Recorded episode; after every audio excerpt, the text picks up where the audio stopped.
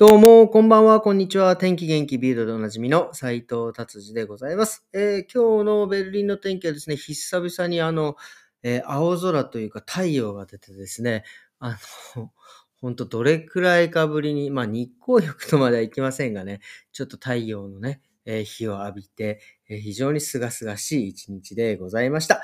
えーっていうことでですね、今日はですね、ミンキさんと第2回目ですね。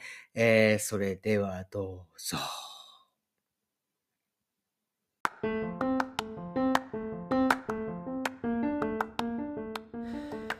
はい、じゃあ今日は2日目ですね。えーと、今日はドライブ・マイ・カーの話をちょっと引き続きしてみたいと思います。それでは、ミンさんお願いします。お願いしますはい、お願いします。えドライブ・マイ・カーは、はいはい実はもう結構公開されてから1年近く経ってるんじゃないですかあもう結構結構あの長い間人もう結構知られてるんですけど、うんあの僕年末に見てうん。めちゃくちゃすごかったんでもうこれ達井さんと話したいなってことでありがとまあ、うございます。強引にこの企画をえ達井さんにねだったんですけでも僕はまだ見てないんですけどね。すいません。ど、いえいえ。ええ。あのー韓国の,、うん。あの僕が結構あのうん追っている評論家さんがいて、あ、韓国人の方ですか？映画批評家うん。がいて。彼はもう「ドライブ・マイ・カーは」あのアカデミー作品賞まで取ると思ってました。そのぐらい韓国でもすごく支持がありましたし。あの韓国の批評家たちはもう結構半数ぐらいがあもうアカデミー作品賞はもう「ドライブ・マイ・カー」じゃないっていうぐらいあのずば抜けてたんですよ。ただあのアカデミー作品賞っていうのは、うん。あれ全部投票で決まりまうすから、ん。審査員の審査じゃないんですね。だから作品性で決まるわけじゃないんですよ。いろいろな条件を見ると「ドライブ・マイ・カー」が多分作品賞取れるんじゃないかなっていううん。算段もあったんですけど例えばあのあの票のあの、うん。票の中で一番票数が多いのは俳優層票なんですね。へー。最近海外のアカデミー会員も増えたんでうん。絶対的に俳優たちが好む映画が作品賞をもらえるわけではないんですけどなるほど。やっぱり俳優票は一番あのだ重要にこう反映されるんですよ。うん。だからあのグラビティとかがあの、公開した時に、うん。グラビティすごい作品賞だって言ってた人たちは、うん。多分このメカニズム知らない人たちなんですよ、うんあのサンドラ・ブラブラサンドラブラック。ック。うん。一人しか出てこない映画なんて俳優たちが票入れるわけがないんですよ、確かにね。う。ん、うん。だからあの CG で塗塗りたくっていう映画だったりとかうん。一、人しか出てこなかったりとかそういう映画は絶対にアカデミー作品賞なるほ取れないんですよ。どね。時代劇で俳優がいっぱい出たり、ないしなるほどね。一人が出てもうん。あの不治の病とかでものすごい演技賞を見せてくれたりうん。とかが作品賞取りやすいんですね、なるうん。だったんですけど、ほどね。うん。パラサイトのあたりから、うん。多分海外票が加わって、うん。アカデミーがなんか多様性を反映しなきゃいけないみたいなその、うん。そういう政策でね。うん。それであの「ドライブ・マイ・カーは」まずもう作品がずば抜けていいし、うん。で俳優たちのお話だから、そうか余計にね票これは入りますこれは票が入るだろうと。うん。ってことで、結構期待されてたんですけど、うんうんまああの政治的な場ですから、うん。まあ、作品賞までいかなくとも、うん。国際映画賞うん。は取りましたね。うん。で結構僕ももう作品賞はどれぐらいかなんじゃないかなって思ってたんですけど、うん。政治色とか強い映画ではないですね全然です。むしろそういう考え方に反旗を持つような、あそうなんだ。うん。あ昨日話した通り、うん。あの個々の話を極端に突き詰めてるようなところがあるんですよ、うん。であのすごいすごいって言ってるんだけど、これどういう映画かというと、うん。あのまずあのアバンタイトルのイントロの部分だけちょっと説明しますね、映画が始まるとあの暗い部屋で西島さんと、うん。西島秀俊さんでしたっけ、うん。俳優の名前。えっと奥さんがおそらくジョージを終えた後。うん。ジョージっていう単語で合ってますか、ジョージを終えた後だろうを風景でうん。その奥さんが、うん。あのすっぱだかのまま、うん。こうスッとあのあの、うん。う上半身をあだから座るんですよベッドに、うんでその後ろ姿がとても綺麗にへ映るんですねあのこの映画の綺麗さっていうまあそれちょっと後にしましょう、でいきなりその暗闇の影の中である物語を語り始めるんですよ。へある女子高生がいたんだけどあの片思いしている男の子の家にこっそり忍び込んでみたいな、それなんかすごく奇妙で不思議な話を語り出すんです、でその夜が終わって、次の日の朝一緒にこう出勤する車の中で、西島さんが「昨日君がこういう話をしてたよ」って、うん。昨日聞いた話を西島さんが反復してるんですよ、うん。するとそれをメモるんですね奥さんが。で何かというと奥さんはジョージの後の無遊状態でいきなり物語が降りてくる人なんですよ。へえだからいきなり話し始めるんですねすると西島さんがそれを覚えておいて、まあ、その中ではが家福家福さん家福っていう名前で出るんですけど、家福さんがその話を聞いといて朝「昨日君がこういう話をしたよ」っつったら奥さんがそれをメモっといてそれを自分の作品に反映する。作家なんです。よへえ面白作品に反映するっていう。そういう2人のやり方があるんですよ。である日出張長い出張に行って帰ってきてうん。久々の成就をうん。2人でしてみたら物語が飛んでクライマックスになってるんですよ。へそのえ奥さんが成就を得た後の物語を無遊の状態で話すんだけど途中がなくてクライマックスでバーンと話しちゃうんですよ。ものすごく面白い話なんですよ。でその中にその中に入ってなんかいろいろするんだけど、うん。彼女はついに何かを始めたみたいな、うん。はいはいはい大丈夫ですか、うん。でも物語がクライマックスに飛んじゃうんですけどこれ何かというと途中で誰かと寝たんですよ。なるほどね。だから物語が途中が抜けてるんですよ。なるほどね。で次の朝ものすごく面白い話を聞いたのに、うん。奥さんがうん「昨日私何の何か話した?」って言ったら西島さんが「うん。いや昨日はねなんか話したんだけどあまり覚えてないな」って言うんですよ。へえこれなぜかというと、うんクライマックスの話をすると、うん。奥さんは西島だカフカ自分の夫にうん。あの頭の部分しか話してないじゃないですか、うん。なのに昨日自分がクライマックスの部分を話したっていうのをうん。自分の夫が言ってしまうとあ私の浮気がバレたんだなっていうのを 自分の浮気がバレたのを気づかれたのを気づかせないために夫はクライマックスを聞いてないふりをするんですへえ面白。物語がそうやって始まるんですそれからのイントロがあのタイトルが始まるんです。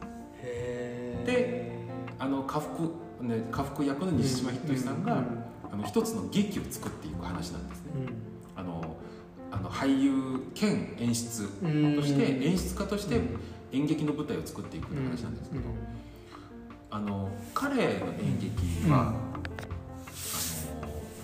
あの全く違う言語を使う人たちに一つの物語を演じさせるという方式なんですよ。へだからあのシェイクスピアだったらシェイクスピア、えうん。あのアントン・チェホフだったらアントン・チェホフみたいな、うん。そういう話なんだけど物語をキャラクターたちが舞台の上で演技をするんだけど、各々が全く違う言語を使うんですよ。へえだから日本人は日本語あのロシア人はロシア語中国人は中国語。使って一つの劇を作っていくんですね。なるほどねでそうやって一つの劇を作り上げるまでの話なんです。っていう話なんですけど。なるほどね。面白そまずこの劇中劇のこの作り方もすごいし、うあのーこれねあらすじっていうものがこれしかないんですよ。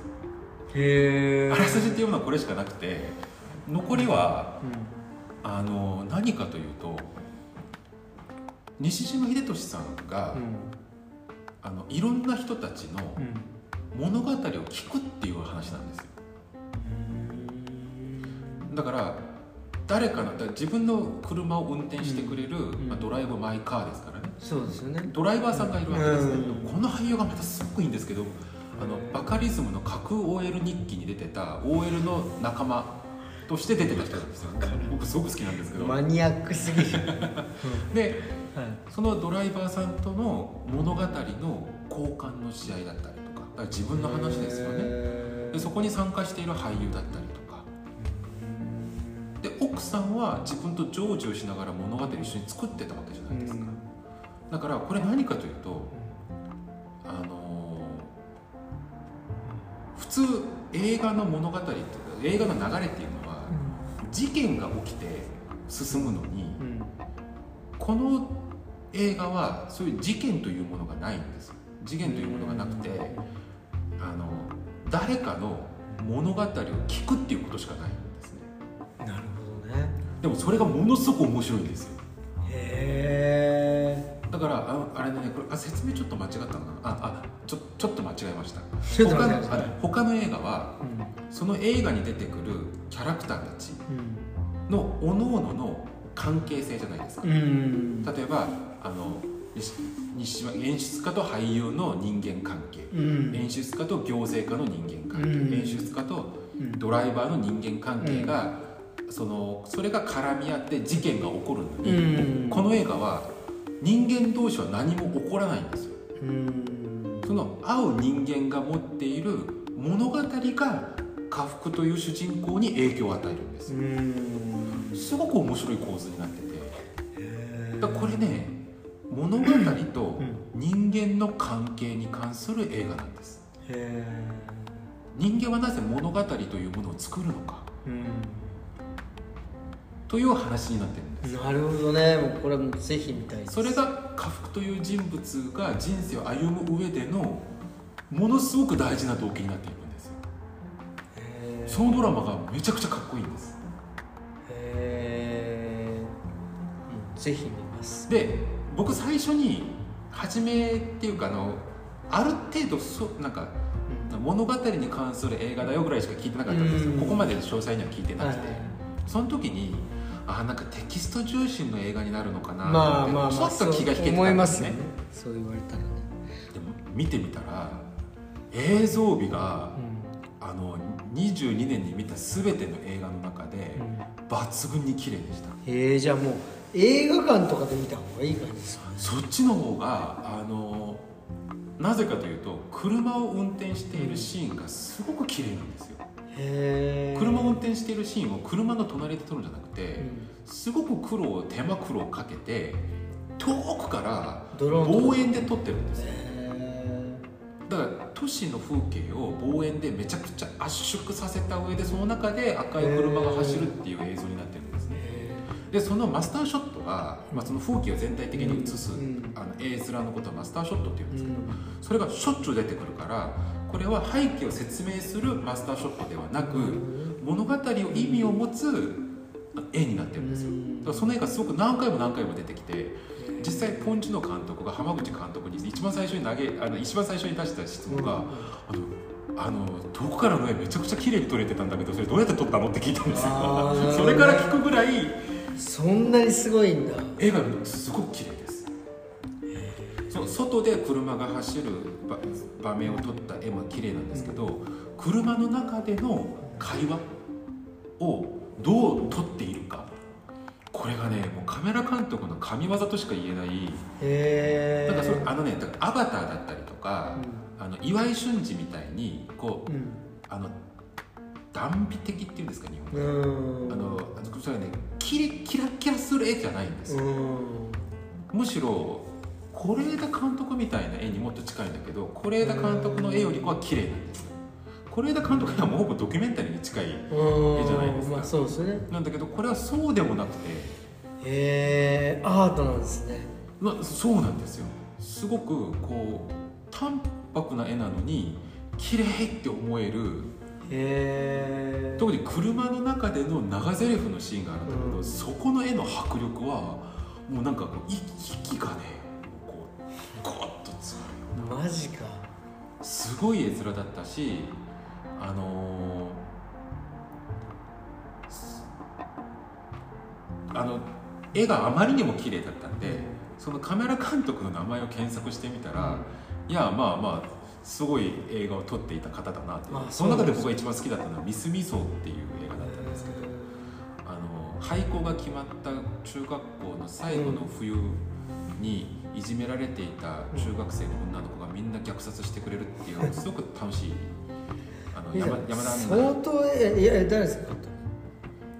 あのかカメラ監督の名カメ前ラ監督。覚えてないんです。よあ。へえ相当見てますねフリックスさんね。あのミスミソっていう映画をすげえな。僕僕ただのそのスプラッタ映画かと思いきや、あの今話だけ聞くと、いじめられたこの復讐劇でしかないじゃないですか、ねうん。でもそこあれも結構深い話で、なんかあ人間社会の道徳が崩れていく様をいじめと復讐で見せている映画なんですね。すごくかっこいい映画であれも映像美がすごいんですよ。あの真っ白の雪で覆われている街の中で起こる残虐劇の捉え方がとても綺麗でで、まあ、山田杏奈がこう主人公っていうのもあって僕見たんですよ。山田アンナって誰ですか。あのね、いつもいつも誰かにいじめられている俳優です。いじめられ役が結構多かったんですいや最近はね他の映画も撮ってるんですけど。あそうなんですか。うん。あの山田杏奈のあの、あのいじめられの頂点に立つ映画がビスミドそうだったんですが まあドライブ・マイ・カーに戻って。戻ってはい。あの最後の締めくくり方とエピローグまでが、とても流れがこうなんだろう。スムーズ。初めて見る構成なんですよ。物語の作り方が、あの起承転結とも言えないしうん。シェイクスピア方式でもないし、ジャンル的でもないしこれ何なんだろうって初めて見る映画の構図公式なあのうん。構成なのにうん。すごく滑らかに追っていけるし、最後の終わらせ方もすごくなんか神秘的な動作。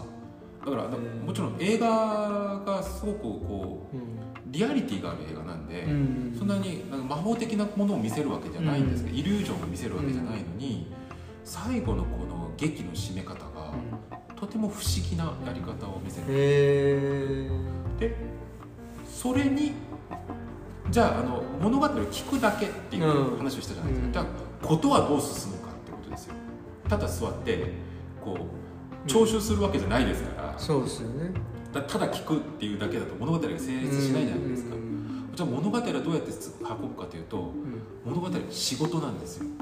へ西島秀俊だ家福さんという演劇の演出家が仕事をしながら人々の話を聞聞いてえ自分の内面の葛藤だったりあの問題がうん。だんだんだんだんこうクライマックスにクライマックスっていう概念があるのかなこの映画。